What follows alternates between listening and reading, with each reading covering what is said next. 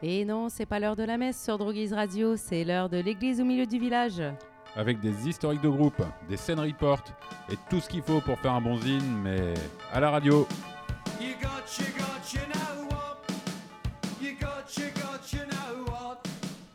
How long can freedom last when you got bird trouble and you're sinking fast? Bonjour à toutes et à tous, bienvenue dans ce cinquième épisode de saison 3 de l'église au milieu du village. Alors, euh, à mes côtés, plutôt en face, euh, j'ai toujours le professeur hardcore euh, Aka. Eric, hein, donc mais pas professeur, hein, Ah, ok. mais Eric. Et à ma droite, Ben. Salut tout le monde. Et, Et salut tout le monde, oui, effectivement. excusez-moi. Ouais. On salue. Ouais, ouais, non, mais c'est vrai. Non, mais ça m'a fait bizarre le mot professeur de. J'ai eu plutôt des problèmes avec ces gens-là, moi, dans ma jeunesse. Eh bien, aujourd'hui, on est toujours dans la série sur le hardcore. Après avoir été en Californie, après avoir été à Washington, après avoir été à Boston, eh ben, on va dans une nouvelle ville. On va dans la ville de. De New York, euh, justement, pas n'importe laquelle, puisque c'est là où, est le- où le punk est né. Donc, euh, Bah ouais, et puis surtout, moi, je me suis dit, euh, là, on avait été vachement euh, dans les banlieues, voir soit des, euh, euh, des- des gens un peu middle class de, de, banlieue, ou alors des rednecks euh, du côté de Boston, pas mal aussi, quoi. Et là, je me suis dit, là, on va enfin aller voir les, les, les, les bandes de- de- de- d'Italiens, de, Juifs, d'Irlandais, qui déambulent dans la rue en respectant le code de l'honneur, en faisant un petit... un petit peu leur business et en laissant des, des macabées derrière eux. Est-ce que euh, est-ce que c'est bien ça, Eric? Oh, il, va y avoir euh, pas mal de choses comme ça. Bon, peut-être pas les gangs. euh, enfin, il y, en aura des gangs. On va en parler aussi un petit peu. Euh, on va surtout, donc, effectivement, parler que de New York City, hein, c'est-à-dire de Manhattan, Brooklyn, Queens, Bronx et Staten Island, même si les deux derniers n'ont pas produit beaucoup de trucs punk hardcore. Et Lower East Side, c'est où? Side, c'est dans le Manhattan, donc euh, c'est bon. Et euh, par contre, euh, donc les groupes qui sont en dehors, qui sont dans l'État de New York ou à Long Island ou dans le New Jersey, on en parlera peut-être une autre fois, mais bah, il y en a trop et puis bah, là, fallait condenser. Et déjà, il y a beaucoup, beaucoup de choses à dire sur New York. Et bah c'est super ça, ben, en voiture Simone quoi. Ouais, en voiture Simone. Donc, euh, bah, je voulais faire quand même un, un petit, un petit résumé de l'état de New York City, euh, justement au milieu des années 70, ce qui va expliquer aussi certainement pas mal de choses au niveau des groupes, au niveau des personnages qui vont faire la scène punk hardcore. Eh mais ça, ça veut dire qu'on va devoir écouter les Ramones? Ah bah ça, c'est obligé, mon gars. Ah merde Ah bah ah là, désolé pour toi, mais euh, là, les Ramones... J'avais pas signé pour ça, moi Ah bah tu vas en bouffer quelques-uns, toi. Ah, Ok. ouais, ah ouais, désolé. hein. Bon allez, d'accord pour aujourd'hui, mais uniquement aujourd'hui. Bah peut-être que j'arriverai à te les faire aimer. On sait jamais, on Ah. sait jamais. Il y en a d'autres qui ont essayé. euh, Ah. Jusqu'ici, ça n'a pas pris. hein. D'accord. Donc, euh, bah, New York, euh, New York centre-ville, euh, New York City, c'est un peu dans les années 70, c'est un peu la même chose que dans les grosses autres villes des années dont on a parlé tout à l'heure. Enfin, les ah, aux autres pendant les autres émissions. Voilà. et Donc, ils ont subi de plein fouet toutes les tous les désordres sociaux des années 60, que ce soit les émeutes raciales, que ce soit le les, les émeutes étudiantes contre la guerre du Vietnam, etc., etc. Et euh, donc euh, voilà, il y a eu aussi la désins- désindustrialisation de tout un pan euh, de l'industrie justement américaine, en particulier l'automobile. Et puis bah, ça a amené justement la l'inflation, des fortes inflations, et puis une, croissance économique complètement nulle, ce qui a amené, avec en, en rajouter là-dessus la première crise pétrolière de 73. Donc après on en a connu d'autres. Maintenant on connaît des guerres, on connaît des coronavirus qui explique tout un tas d'autres merdiers, mais euh, le gros merdier, la grosse crise pétrolière et les grosses inflations, la première c'est 73 après la, Seconde Guerre mondiale. Un peu d'histoire, ça fait du bien. Et euh, donc voilà, bah, ça amène la pauvreté totale dans le centre de New York, en particulier dans Harlem et le Bronx, euh, où les loyers ne sont plus payés et les propriétaires des immeubles préfèrent foutre le feu aux immeubles que laisser les gens vivre dedans. Donc ça fait des énormes no man's land. Et euh, bah, la ville, euh, donc, Attends, euh, pourquoi ils foutent le feu aux immeubles pour pas les entretenir, quoi? euh, pour pas les entretenir, parce que les, les- les loyers sont pas payés, donc ils préfèrent foutre le feu et puis avoir l'argent des assurances et puis voilà. Ah oui, ils captent l'argent des assurances. ouais. Ouais, ouais. Donc voilà, bah, tout ça, tout ce merdier-là, ça amène une forte augmentation de la, délinquan- de, de- de la délinquance, donc avec tous les gangs euh, qui vont être en forte hausse euh, au point de vue nombre et quantité, et puis bah, donc euh, dans tous les secteurs, hein, juifs, euh, portoricains, blacks, blancs, etc., etc. Enfin tout le multiculturalisme qu'on peut trouver dans la ville de New York. Et puis ça augmente évidemment la violence avec un nombre croissant de meurtres dans les années 70. Et puis aussi ça augmente énormément le business de la drogue. Donc euh, bah, ça fait le même effet que dans les autres grandes villes, c'est-à-dire que les blancs partent euh, vivre en banlieue et puis restent en centre-ville euh, bah, les blacks. Alors certains fuient au- aussi le, le sud des États-Unis, qui est déjà encore à l'époque est légèrement, légèrement plus raciste que le nord. Et puis euh, bah, les portoricains aussi à New York, il y en a pas mal aussi. Euh, les portoricains qui sont à moitié américains depuis 1917, mais qui n'ont pas le droit de vote. C'est encore une autre histoire. Toujours aujourd'hui? Et toujours aujourd'hui, ouais.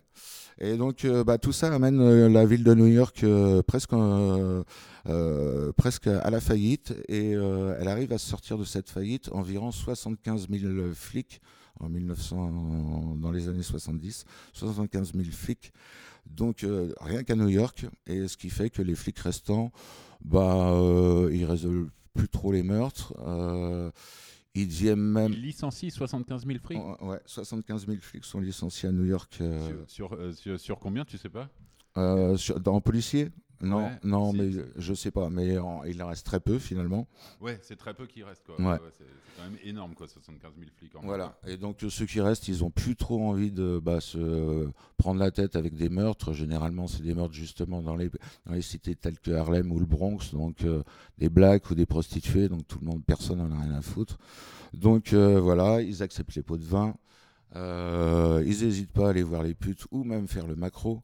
Euh, et euh, ça, c'est vraiment. euh, et même certains se droguaient ou faisaient, des, dealers. Franchement, les flics new-yorkais des années 70 étaient en roue libre totale. Et eux-mêmes, une association de flics dans les années 75, ont sorti un petit fascicule. Je vais vous le traduire vite fait. hein. Ça s'appelait Bienvenue dans la Cité de la Peur, un guide de survie pour les visiteurs à New York où euh, il était conseillé aux, visiteurs de New York de ne jamais sortir euh, dans la ville après 18 heures du soir, où euh, alors uniquement fallait faire héler un taxi dans l'hôtel où tu étais pour aller dans le lieu où tu, tu voulais aller et faire la même chose après. Fallait totalement éviter le métro aussi dans la journée, même dans la nuit. Donc c'était les conseils qu'il donnait. Fallait surtout pas aller dans le Bronx parce que là aucun flic ni ambulancier viendrait intervenir. Donc évent- éventuellement quelques services sociaux dans le coin. Et puis bah, le coup classique, jamais porter de bijoux, jamais porter de sac et tout. Et euh, ils avaient même euh, sorti un petit fascicule avec euh, donc tous les parcs de New York et les spécialités de ces parcs, c'est-à-dire où on pouvait vendre de la drogue dure, euh, se prendre de la drogue dure, euh, en acheter, euh, en dealer, des drogues un peu plus, un peu moins fortes, des endroits où on pouvait squatter, des endroits où on pouvait qui servaient de WC, enfin des, des parcs qui servaient de chiottes, et des endroits les, les, avec indiqué dans tous les parcs où se trouvaient les voyeurs aussi. Donc voilà l'état de New York dans les années euh, 70, dans le milieu des années 70. Et donc la grande station de, centrale de, New York aussi était euh, transformée en, en immense euh, SDF, enfin un, immense squat pour euh, SDF. Il y avait un autre immense chiffre qui a son importance aussi à cette époque-là, c'est que New York, on, avec 40 000 prostituées, la plupart avaient 15-20 ans, elles venaient des, des petites villes du coin et tout, et c'était le seul moyen pour elles de survivre. Et voilà ce qu'était New York. Et en 1981, euh, la ville est devenue la ville la plus violente des États-Unis avec euh, 1780 homicides. Mais voilà, New York reste multiculturellement importante et avec euh, justement une culture underground très foisonnante, ce qui a fait un beau terreau donc euh, pour le punk et le hardcore, dont on va écouter justement le son de cette ville. Merci pour ce portrait sombre. Moi, j'ai déjà l'image d'un truc un peu gris, quoi, avec. euh, Ah bah, de toute façon, il suffit de se re- euh, reporter au film des années 70, Carrément. euh, début des années 80, pour vraiment voir ce qu'était le New York euh, de cette époque-là. quoi. C'était pas, c'était chaud, c'était chaud. Eh ben carrément. Eh ben on se met un peu de gaieté euh, avec le premier groupe ou euh, Ouais, voilà, c'est ça. Donc, euh, bah, euh, alors désolé Ben, hein, mais voilà le premier groupe qui arrive, c'est les Ramones. Les Ramones, c'est des quatre chums qui viennent de Forest Hill dans le Queens. Et euh, donc, je vais pas vous citer les noms de tous les mecs, mais enfin, si, mais leur surnom surtout. C'est euh, Didier Ramon à la basse, Johnny Ramon à la guitare, Joey Ramon à, au chant et Tommy Ramon à la batterie. Donc, euh, pourquoi ils sont appelés les Ramones? Bah Parce que euh, les quatre membres du groupe étaient tous fans de, à la fois des Stooges, des New York Dolls et des Beatles. Et euh, dans les Beatles, il y avait Paul McCartney qui avait un surnom, qui prenait de temps en temps un, surnom pour euh, aller incognito à droite et à gauche. Il s'appelait Paul Ramon. Donc ça a fait clasher euh, Didier Ramon, qui lui-même s'est surnommé donc Didier Ramon, puisque à l'origine s'appelle Dou- Douglas Colvin, et a demandé aux autres de eux-mêmes s'appeler les Ramones. Voilà. Donc euh, et après euh, un premier concert qu'ils font au, au CBGB's le 16 août 1974. En suivront 2261 autres. Euh, voilà, c'est pour ça qu'ils sont aussi importants, puisqu'ils ont fait quand même euh, à peu près trois générations, enfin trois, trois décennies. Euh, voilà, ils sortent euh, leur premier euh, LP le 23 avril 76 aux États-Unis et le premier EP deux titres avec Bliss Bop dont on va s'écouter le morceau et Havana Affair sur l'autre face en juillet 76. Voilà, tout ça, le label, tout ça est sorti sur un label new-yorkais euh, qui est un sous-label de Warner Music. Le label s'appelle Sire Records et sortira aussi les Dead Boys qu'on s'écoutera, Undertones qu'on s'écoutera pas vu qu'ils sont irlandais, Richard Hell qu'on s'écoutera et puis Pretenders qu'on s'écoutera pas parce qu'ils sont pas, ils sont anglais, elle est anglaise. Donc voilà, voilà, les Ramones, on y va, euh, tiré de leur premier album, 14 titres euh, éponymes, on y va avec euh, avec Blitzkrieg Bop et Now I Wanna Sniff Some Glue.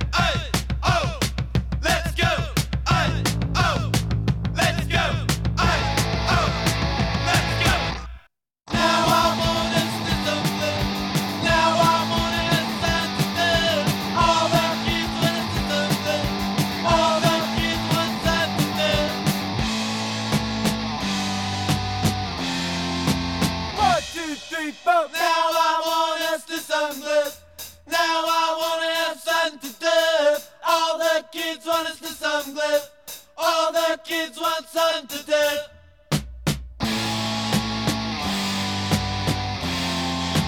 One, two, three, four, five, six, seven, eight.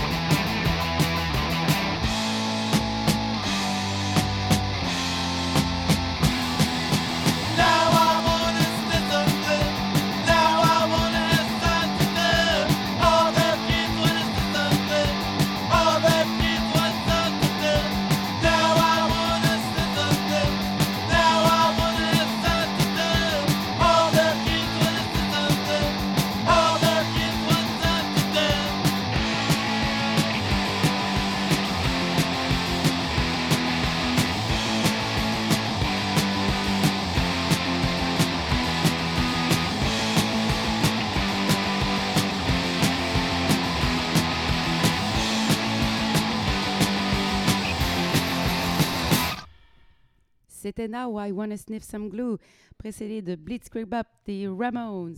Voilà, le deuxième morceau qui a fait le bonheur des vendeurs de, de colle, euh, de colle, voilà, qui avaient l'habitude de, d'habitude de, de voir des petits, des jeunes gentils euh, venir pour leur maquette et qui ont vu débarquer d'un coup euh, toute une tranche de dégénérés. Tu, tu crois que c'était les, les précurseurs des placements de produits? C'était des influenceurs avant l'heure, les Ramones? Ah bah, à Tu crois qu'ils s'étaient fait payer euh, Honnêtement, ce titre-là, moi à Nantes, j'ai le Sniff Some Glue, ça a existé quoi, et puis Ouais, un mais peu que- partout ailleurs quoi. Est-ce qu'ils avaient pris, est-ce qu'ils avaient pris un pourcentage les Ramones pour écrire ce titre Ah, tu bah, crois? non, je pense Ou pas. après quoi. coup, peut-être sont passés chez les, euh, chez les marchands de maquettes. Ouais, vous pouvez nous en refiler un petit peu quand même. Je, ne sais pas, je ne sais pas, j'ai pas lu l'histoire par rapport à ça en tout cas.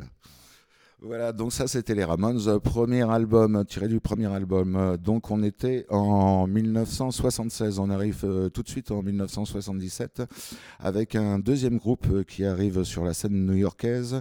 Euh, c'est les Dead Boys. Alors les Dead Boys d'origine, sont de Cleveland dans l'Ohio, euh, mais ils quittent euh, la ville en 76 pour rejoindre donc New York City en espérant trouver un air encore plus vicié que leur ville d'origine. Et donc, c'est le chanteur des Ramones, Joey Ramone, qui les présente à la scène underground de New York et en particulier à Ellie Crystal, le patron du CBGB's.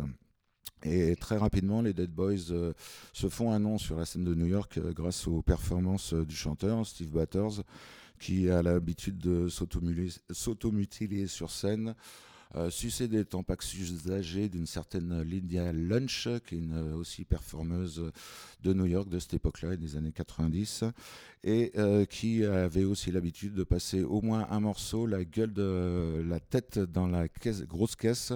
Voilà, donc c'était pour l'époque euh, assez punk. Euh, malgré tout, alors autant les Ramones, on va parler un petit peu vite fait de la poule aussi, euh, l'œuf et la poule qui était en premier entre les Ramones et les Sex Pistols, donc il n'y a pas de problème, c'est les Ramones au point de vue de la date. Euh, premier concert en août 74 pour les Ramones, pour les Pistols c'était en octobre 75.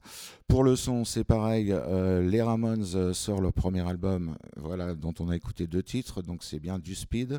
Et si on écoute effectivement les démos de l'album des Sex Pistols, autant musicalement ça n'a strictement rien à voir, autant effectivement au point de vue de la rapidité, entre la démo des Pistols et le LP sorti, la rapidité est eff- effectivement influencée par les Ramones, puisqu'ils avaient reçu le, le vinyle, enfin ils avaient écouté le vinyle lors de leur euh, enregistrement. Voilà, voilà pour les Ramones. Et les Dead Boys suivent, mais eux, les Dead Boys, justement, ont une tronche euh, Sex Pistols, très punk anglais, euh, sur leur jaquette, et puis donc chope le look anglais et non pas le look Ramones, parce que le look Ramones, je vous rappelle, c'est une sorte de Mireille Mathieu sous LSD, donc voilà. Pour euh, ceux qui ne connaissent pas les Ramones, vous pouvez regarder des photos, et Mireille Mathieu non plus, donc vous pouvez regarder. Donc voilà, les Dead Boys, on va s'écouter euh, bah, euh, un seul titre, deux, parce que le titre est assez long, euh, tiré de leur album Young, Loud and Snotty, sorti sur le même label que je ne répéterai pas, le même label que les Ramones, c'était un des titres. On est parti pour trois minutes de bonheur avec Sonic Reducer.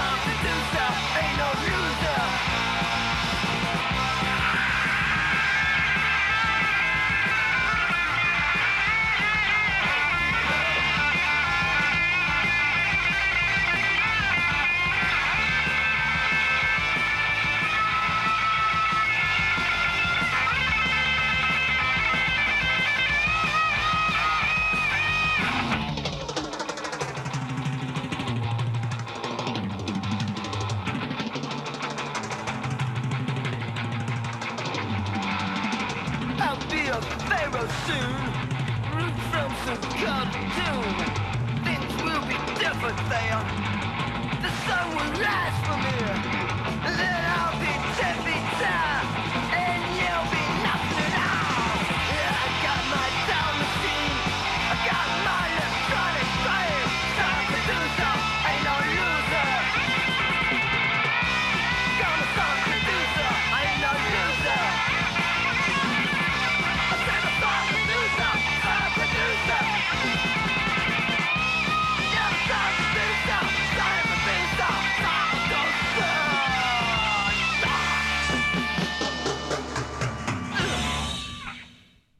Bah, ça fait du bien d'écouter un peu la version originale parce que j'ai l'impression d'avoir entendu ce genre de reprise fait par euh, des groupes euh, sur des stands de fête de la musique, quoi. Oh mon dieu, bah heureusement que je les fréquente pas ces trucs-là. Ben ouais, ouais, ouais, mais. euh, J'aurais été fou, Ouais, ouais, ouais, exactement. dans le mauvais sens du terme. Ouais.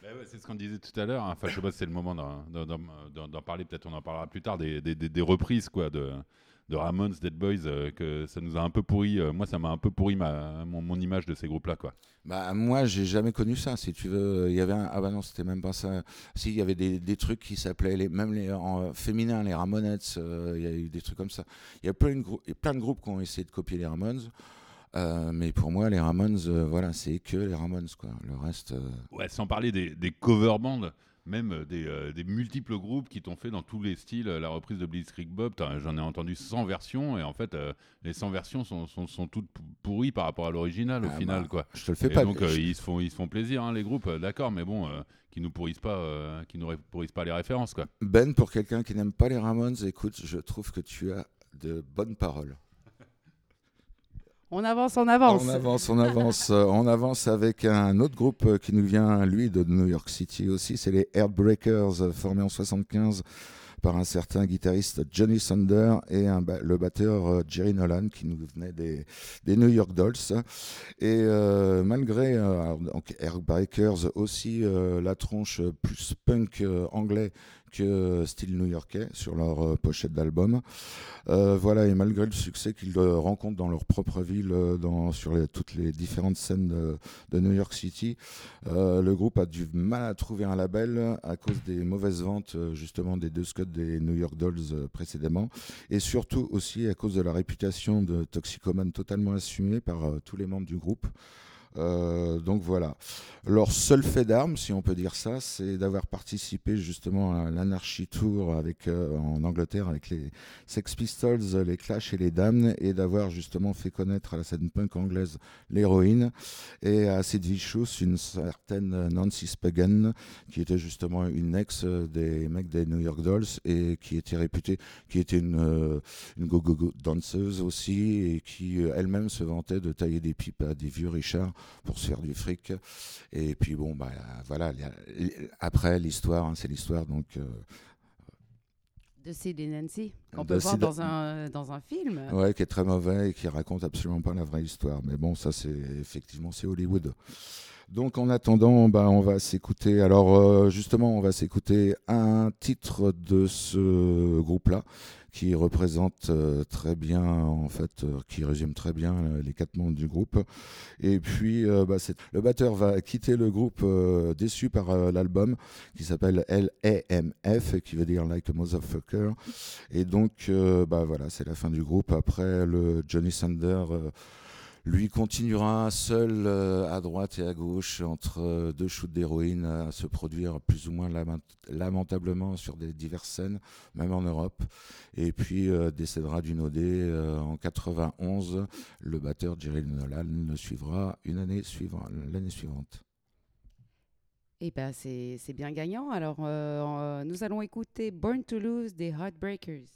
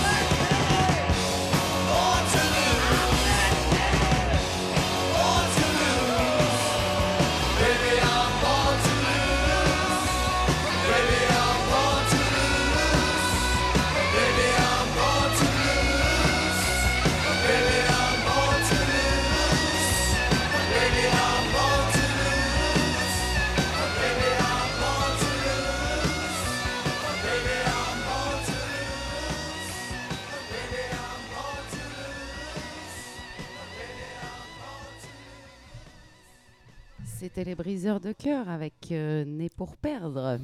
Voilà, né pour perdre par les Headbreakers. Toujours en 77, euh, nous reviennent les Ramones avec euh, carrément euh, bah, leur premier album de 77 sur deux, parce qu'ils vont carrément sortir deux cette année-là. Euh, voilà, Ils l'album. rigolaient pas, hein, les groupes à cette époque-là. hein. C'est Bah- c'est pas le seul hein, groupe qui sort deux albums dans l'année, quoi. Ah bah fallait euh, vivre speed euh, avant de mourir jeune, quoi, tu vois. Ouais, c'est vrai qu'aujourd'hui, on dit toujours, ouais, les groupes de rap, ils sortent deux albums par année, c'est n'importe quoi, ils sont tout pour le business. Mais en fait, bah non, ça, ça a toujours existé dans le rock aussi, que quand tu étais à la grande époque de là où ça se passait, et ben en fait, euh, tu sortais deux albums dans l'année, quoi. Angelic Upstar en 80, ils sortent deux albums aussi. en Voilà, fait, euh, à la création de mouvements et tout, les mecs ont plein d'inspiration, ils sont dedans parce qu'ils aiment ça, et non pas pour essayer d'éventuellement faire du fric ou euh, etc., etc., ou faire carrière. Donc, euh, et les Ramones effectivement sont, des spécialistes. Donc ils sortent euh, bah, 14 titres, mais qui jouaient sur scène. C'est pour ça que l'album sort très rapidement. Le deuxième album, qui est toujours aussi bon à mon avis, mais malheureusement rencontre à part euh, chez les aficionados, euh, très peu de, de renommée, alors que c'est le rêve de ce groupe-là de devenir le meilleur groupe euh, reconnu du rock and roll du au monde. Ah, Ils avaient déjà cette ambition-là, quoi. Johnny Ramones, ouais. Euh, Didi Ramones, rien à foutre. Joey, plus ou moins rien à foutre non plus. Mais Johnny Ramones, ouais, le guitariste, c'était son but, quoi. Voilà, donc on va s'écouter deux titres tirés de cet album. Euh, Pinhead, ça sera suivi de You Should Never Open That Door. Voilà, Pinhead qui fait référence au film Freaks euh, de Todd Browning, film de 1933, mais que je vous conseille d'a- d'aller voir, d'aller regarder. Euh, c'est assez facile à trouver, je pense, maintenant. Excellent film.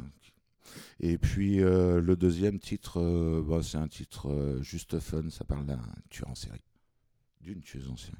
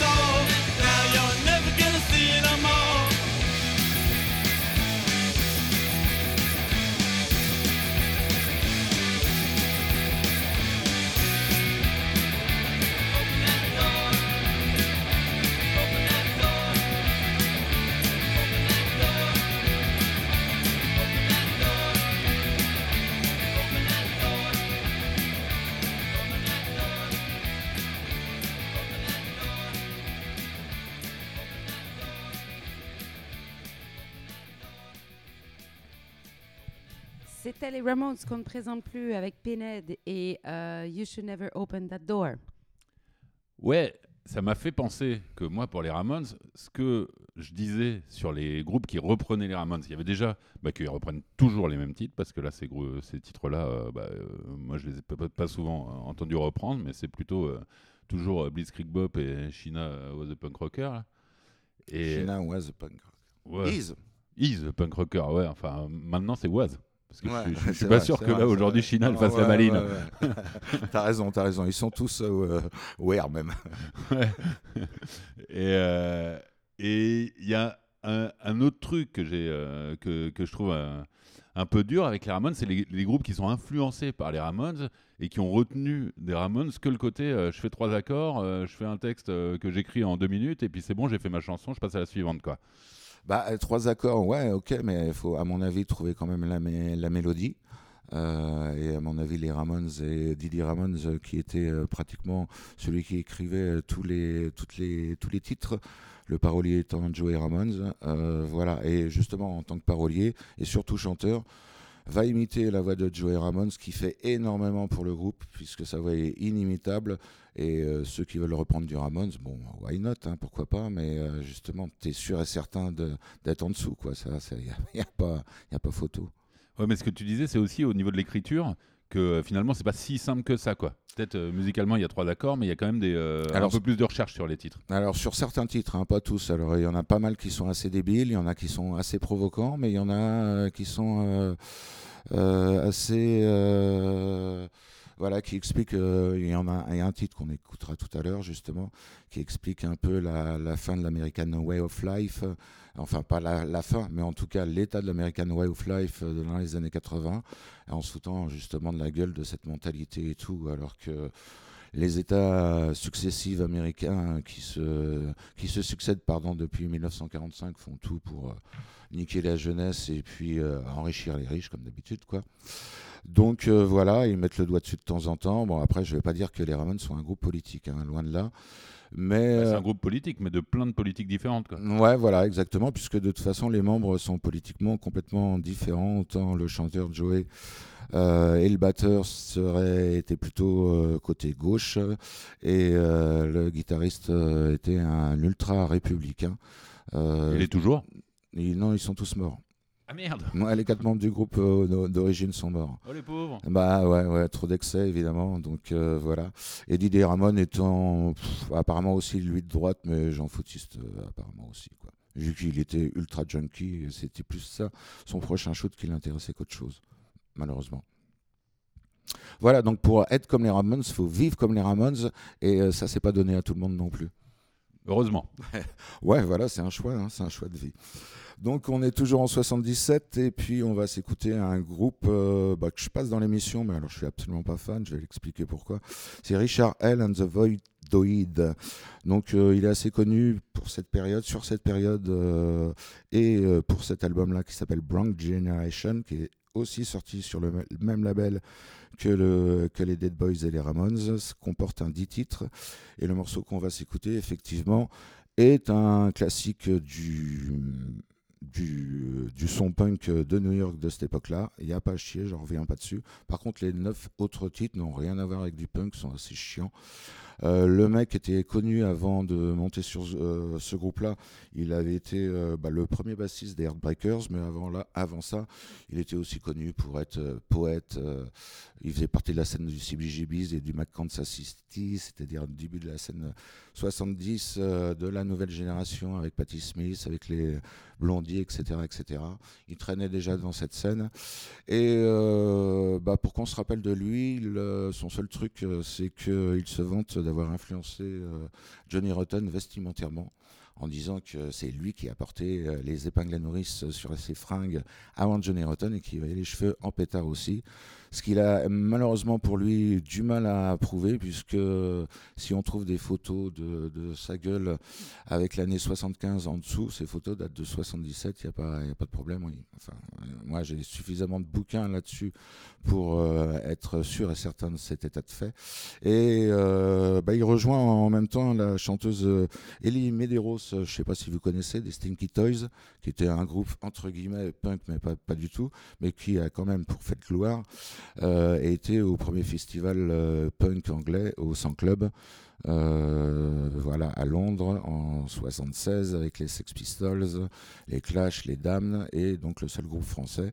Et elle se vante justement que Johnny Rotten, l'ayant vu avec des épingles à nourrice sur ses fringues, les copier. Voilà, donc ce sont deux baltringues du mouvement punk de cette époque-là, euh, puisque tout est faux évidemment. Euh, Ouais, et, et quand tu dis euh, qu'il était dans la scène avec Patti Smith, scène CBGB, euh, début des années 70, donc c'est pas la scène proto-punk des New York Dolls ou des Stooges, c'est plus la scène post-hippie, quoi. Ouais, voilà, bah, ils se mélangeaient plus ou moins tous, hein, les, les Television et tout ça, tous ces groupes-là de New York de cette époque-là.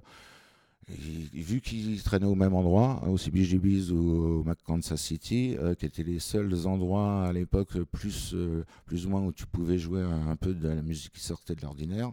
Donc les mecs se co- connaissaient tous, la scène était petite malgré que la ville s'appelait New York. C'était surtout le centre de Manhattan. Ouais, c'est ça, c'est qu'en Enfin, fait, le- les- les- les, euh, la suite, euh, la, scène post-hippie, en fait, c'est devenu euh, la, scène proto-punk, ça a été euh, aussi, ça a participé à donner les bases de, la scène punk aussi. Complètement, il y en a qui, ont, qui sont partis dans le punk et puis d'autres dans le post-punk, comme Blondie, enfin, je sais pas quoi. Blondie, je sais pas comment on pourrait qualifier sa musique, post-punk, non Mélo, je sais pas quoi. New Wave, New Wave, à l'époque on disait New Wave, je crois. Voilà. Ouais, je crois Ah, que c'était ça, ouais. C'était ça, ouais, d'accord. Donc voilà, Richard, euh, Richard L. and the Voidoid. Euh, bah, les mecs n'ont pas duré longtemps, seul l'album, et puis euh, sont presque partis aux oubliettes, et c'est pas plus mal pour ça.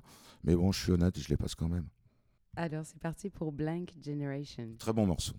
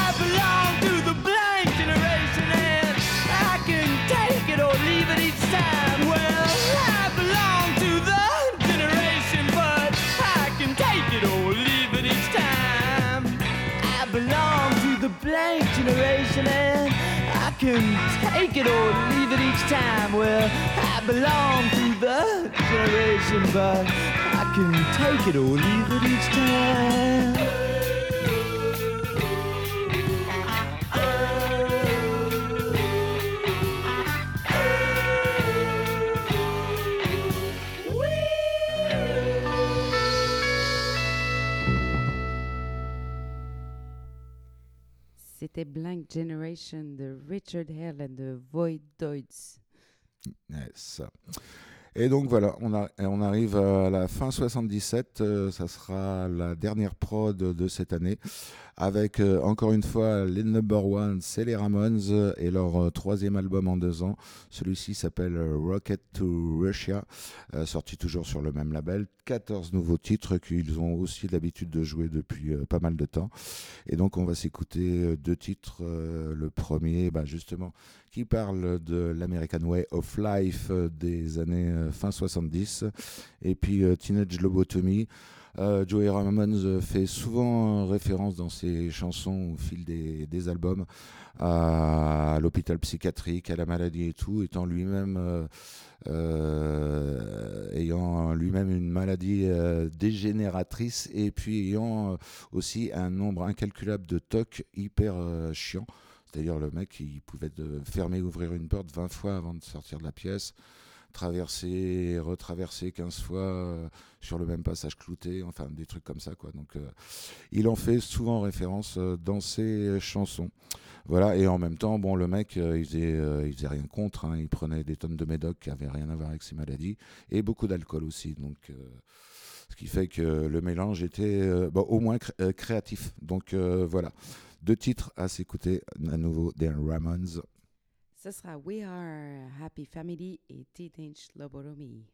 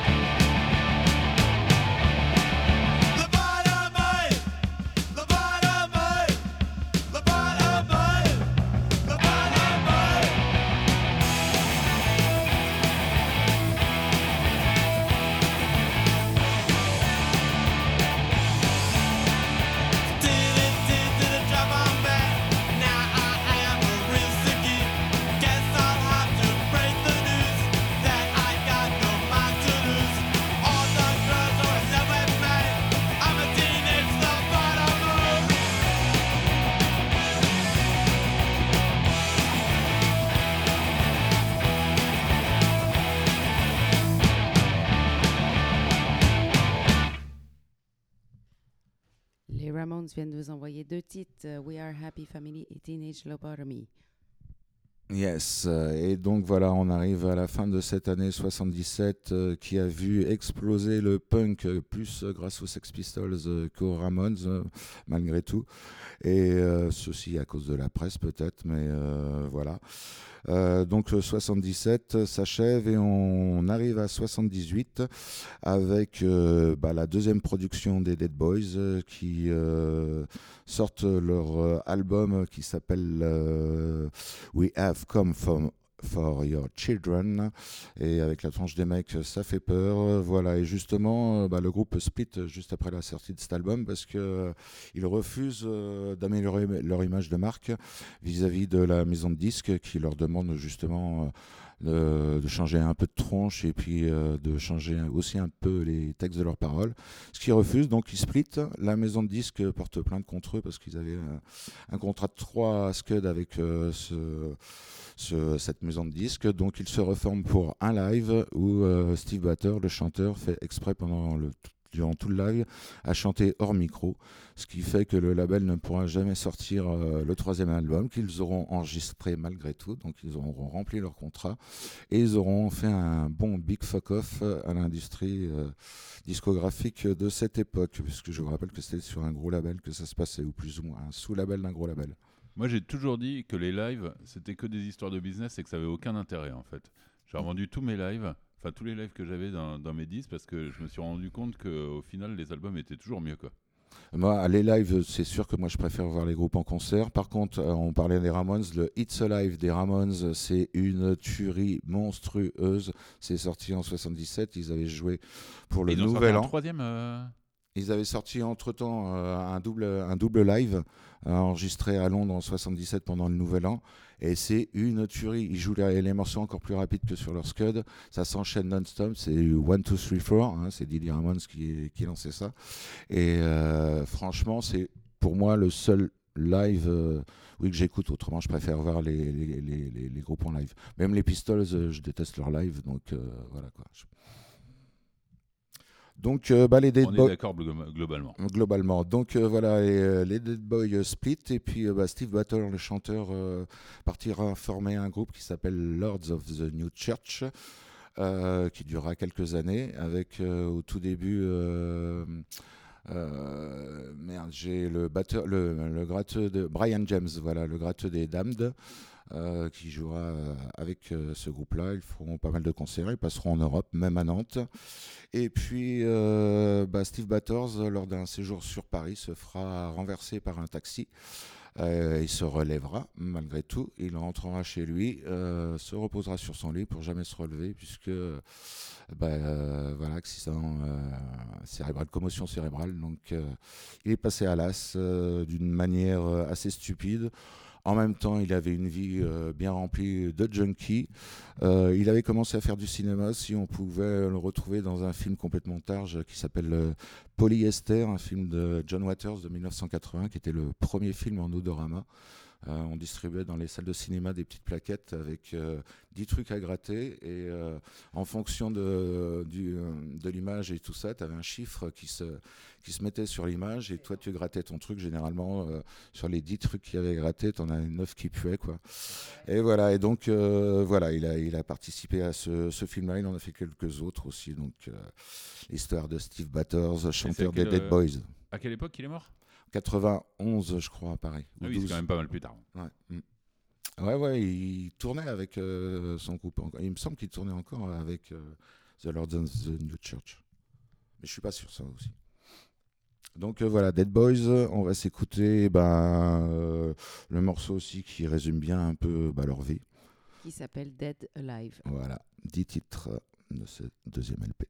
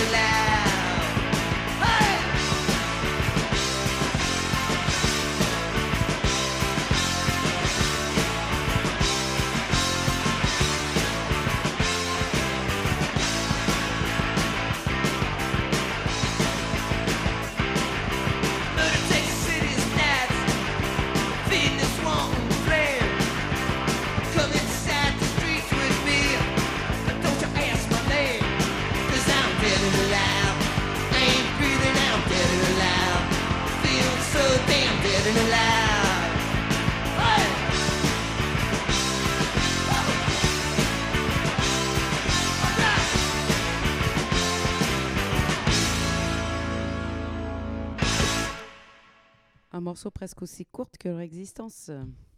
Exact. Dead Ouais. Alive des Dead Boys. Voilà, 78 et en 78, euh, à nouveau, désolé Ben, les Ramones avec leur quatrième album carrément qui s'appelle Road to Run, sorti toujours sur le même euh, label. Ah, C'est à nouveau un 12 titres et on va s'écouter euh, deux titres dont le deuxième, j'en avais parlé dans l'émission sur la scène de Washington DC, a donné aux Bad Brains justement l'envie de s'appeler Bad Brains.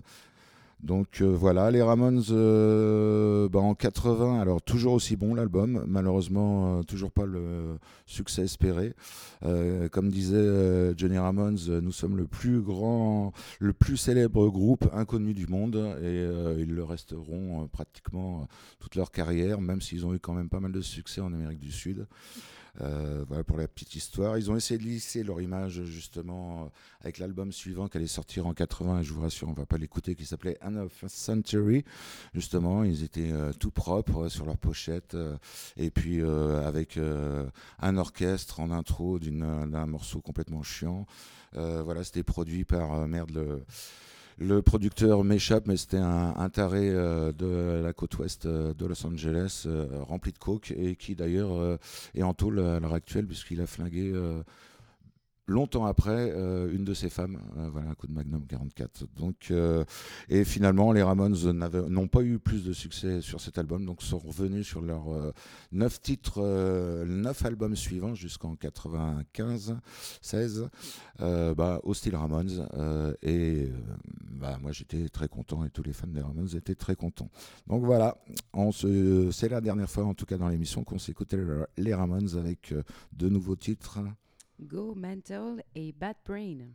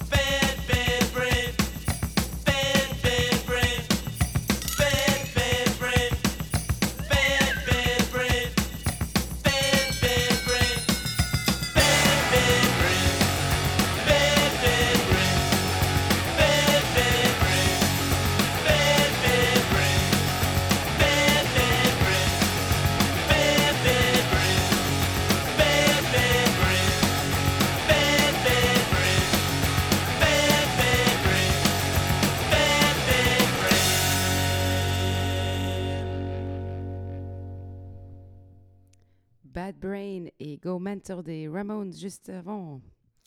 Yes, euh, c'était en 78. Et 78, on termine euh, l'année 78 avec un tout nouveau groupe euh, de New York qui a eu aussi son heure de gloire euh, pour euh, ceux euh, qui étaient sur New York parce qu'ils ont joué, euh, ils n'ont pas joué ailleurs, mais euh, dont on a connu le nom sur, euh, grâce à une compilation qui est sortie en 82, euh, dont je vais reparler assez souvent puisque la plupart des groupes euh, dont on va parler euh, un peu plus tard euh, ont des morceaux euh, sur cette compilation et dont The Mad justement qui euh, alors The Mad c'est le un cum qui s'appelait enfin qui se faisait surnommer euh, Screaming Mad George qui était d'origine japonaise et qui à la suite d'un concert des Dead Boys a décidé euh, de monter un groupe donc il a fait le mec venait d'une d'une école d'art visuel donc il a fait app- appel à à des, à des, des mecs de l'école pour monter son groupe. Donc le mec c'était un artiste complet, il était euh,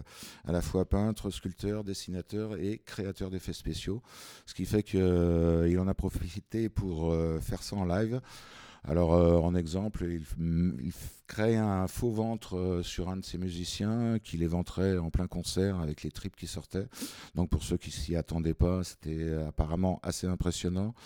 Euh, voilà, il, euh, il bouffait de la fausse merde aussi qu'il créait. Donc est-ce que Gigi Allen, le fameux Gigi Allen, a vu un des concerts de The Mad? Peut-être, on ne sait pas.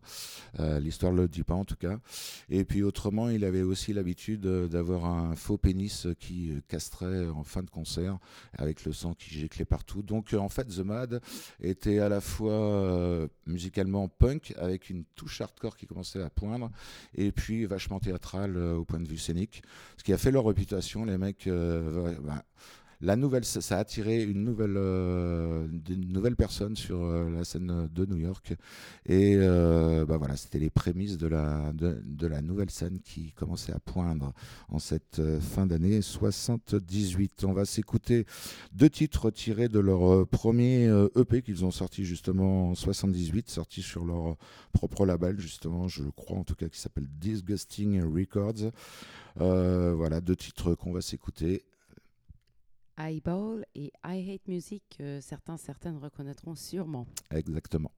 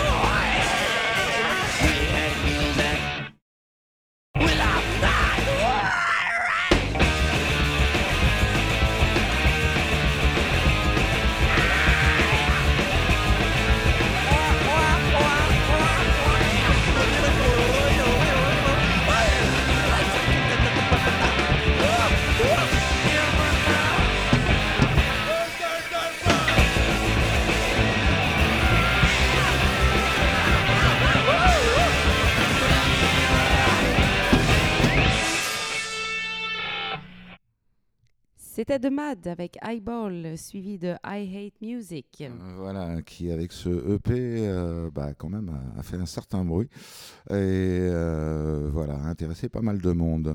C'était l'année 78, alors on va arriver euh, vite fait dans l'année 79. Euh, je rappelle le contexte général. En Angleterre, ça, le punk commence à un peu péricliter puisque les Pistols se sont séparés en janvier 78, donc ça fait déjà presque un an. Les Clash sortent un deuxième album beaucoup moins bon que le premier. Les Dames euh, bah, font de la merde euh, comme presque d'habitude, ce qu'ils font après.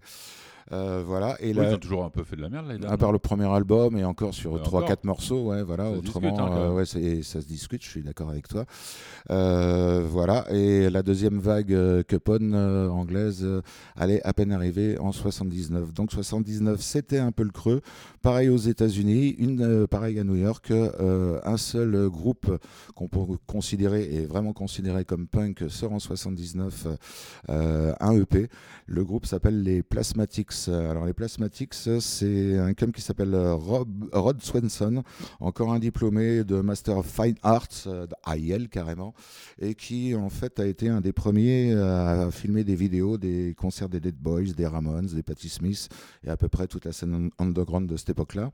Et c'est en répondant à, euh, à un casting euh, pour un spectacle thé- théâtral qu'il euh, organisait qu'il rencontre une certaine euh, Wendy O. Williams. Alors, euh, Wendy O. Williams, c'est pareil, une nana qui euh, est née dans l'État de New York, mais est arrivée dans la ville de New York euh, sans argent, sans rien du tout, et donc euh, bah, était au moins un gogo danseuse, a au moins aussi tourné un film porno, mais euh, était une nana qui était grande, impressionnante, et qui avait un putain de caractère bien trempé, ce qui fait que euh, bah, Rod Swanson a décidé de monter un groupe euh, autour de cette chanteuse. Il a trouvé deux musiciens. Alors la première fois, donc les Plasmatics se sont produits en trio. Le premier en mois de juin 78 au CBGB's et bah, ils allèrent euh, euh, prendre de l'importance euh, sur la scène hardcore et un peu plus loin, mais on vous racontera ça un peu plus tard. En attendant, on va écouter euh, le un morceau de leur première prod, donc sorti en 79, un EP, trois titres sur le label Vice Squad Records. Le label, le EP s'appelait euh, Dream Lover et le morceau qu'on va s'écouter s'appelle Want You Baby. Et on doit signaler que le, bah là, c'est déjà l'heure de manger. Euh, donc, euh, on va s'arrêter là pour, après ce titre, pour euh, cette première émission sur la scène de New York. On n'a pas encore eu de gang euh, d'Irlandais, d'Italiens, de Portoricains et de Juifs qui étaient en train de mettre de l'ordre dans la street. Donc, on va pas s'arrêter là tout court. On vous donne rendez-vous le mois prochain pour la suite où on parlera de la street de skin et de tout euh, ce qui s'ensuit. euh, Probablement, mais euh, et de hardcore surtout parce qu'on Bah, n'a pas encore parlé de hardcore. Ouais, voilà, ça aussi. c'est- vu que l'émission c'est le punk hardcore, enfin surtout le hardcore, donc avec l'origine du punk, d'où les groupes dont on a passé euh, juste euh, avant. Voilà, c'est surtout du hardcore. Après, l'histoire de la Oi et tout ça, on, on vous racontera ça. Eh ben, on vous dit à la, le mois prochain et on commence avec les Plasmatics. Alors autant les Ramones avaient l'habitude de commencer par leur morceau par 1, 2, 3, 4, autant Plasmatics avaient comme- euh, l'habitude de commencer leur morceau par 1, 2, fuck you. Voilà, pour la petite histoire. Alors, on se quitte avec euh, les Plasmatics et Want You Baby?